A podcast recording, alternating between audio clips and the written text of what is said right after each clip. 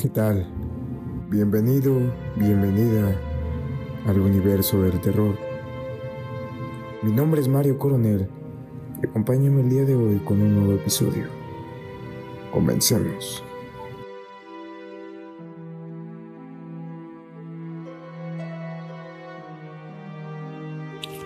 Hola, ¿qué tal amigos? Pues el día de hoy tengo cuatro casos muy especiales y a la vez muy terroríficos que sucedieron aquí en, el país que vivo yo, en México. Principalmente pues se trata de animalismo.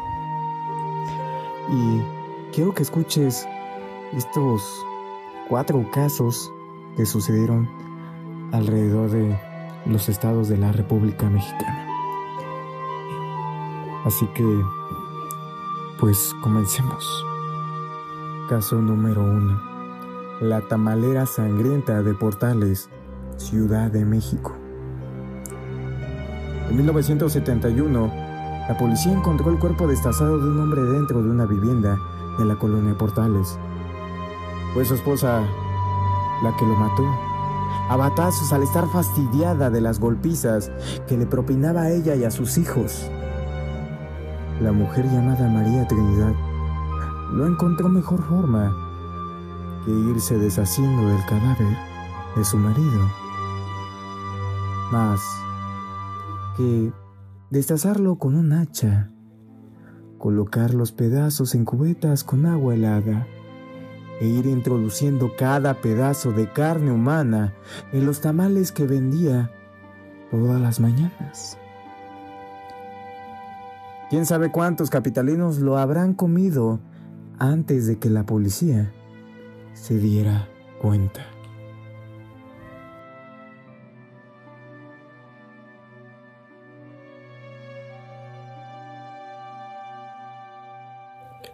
Caso número 2. El tamalero de carne humana de Morelia, Michoacán.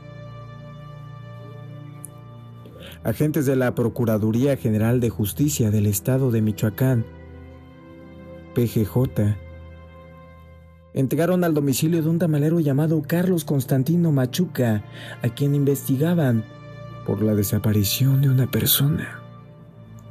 Dentro de la vivienda los policías vieron el cuerpo destazado de un hombre y varios instrumentos para la preparación de los tamales muy cerca del cuerpo por lo que concluyeron que la carne de los tamales que preparaba provenía de su víctima.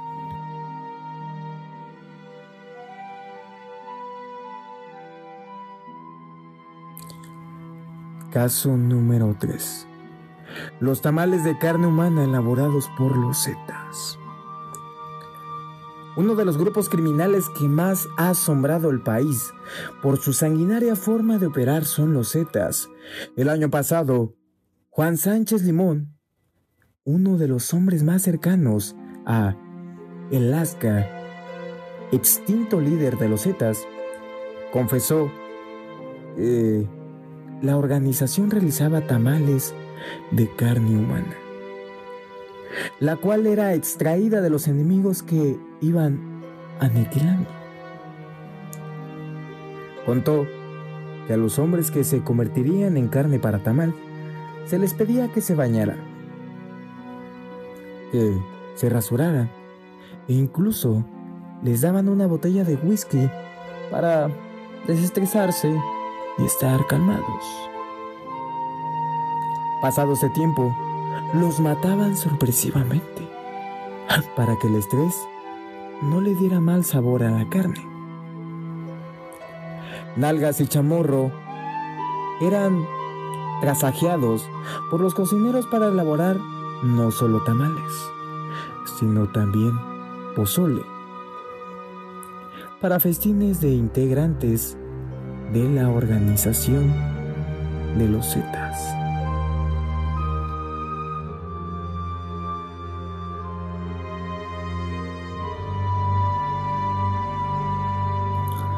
Caso número 4.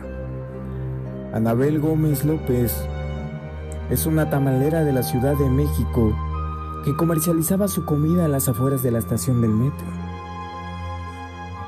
Sin embargo, gracias a una llamada de emergencia de uno de los vecinos de la señora, pues había una fuga de gas en su hogar. Cuando las autoridades llegaron, la fuga era bastante fuerte, por lo que decidieron irrumpir en la vivienda y se toparon con la sorpresa. Asimismo, en la sala de su hogar se encontraban los huesos de una mujer joven, a la cual se le había retirado toda la carne. Una vez en las instalaciones policiales, la señora confesó haber asesinado a más de 50 mujeres. Todo para ahorrarse un poco de dinero en la carne. La señora expresó lo siguiente a los policías. La primera vez fue un día que me gasté lo de la inversión. ¿Verdad? Y no tenía para invertir en carne y, por coincidencia, me encontré una niña que se perdió y buscaba a sus papás. La llevé a mi casa porque de ahí le iba a hablar a sus papás para que fueran por ella. Pero el diablo es el diablo y me dije, Ana, ahí está la carne para tus tamales. Y la niña nunca regresó a su casa.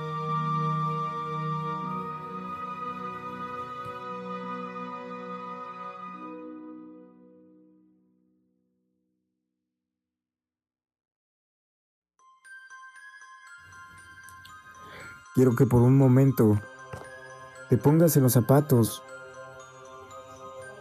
de algún cliente de ellos.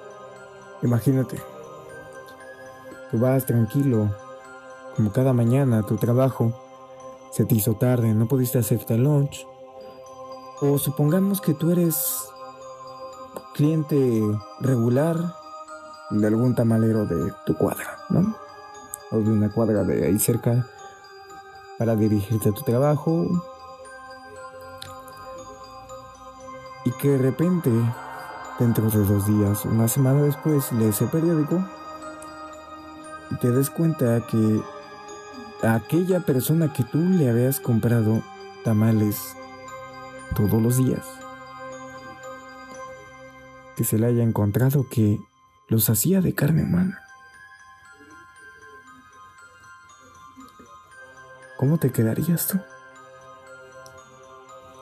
De todo ese tiempo, tal vez pasaron meses, donde las personas no se daban cuenta, pero aún así seguían comprando y estuvieron comiendo carne humana. No lo sé. ¿Hasta dónde llega lo terrible y inhumano que puede llegar a ser otro maldito ser humano. Psicópata enfermo. Porque uno va caminando por la calle, tal vez con hambre, y confía en la persona que está del otro lado que te va a vender algo, que esté limpio, saludable. Vaya que esté en buen estado.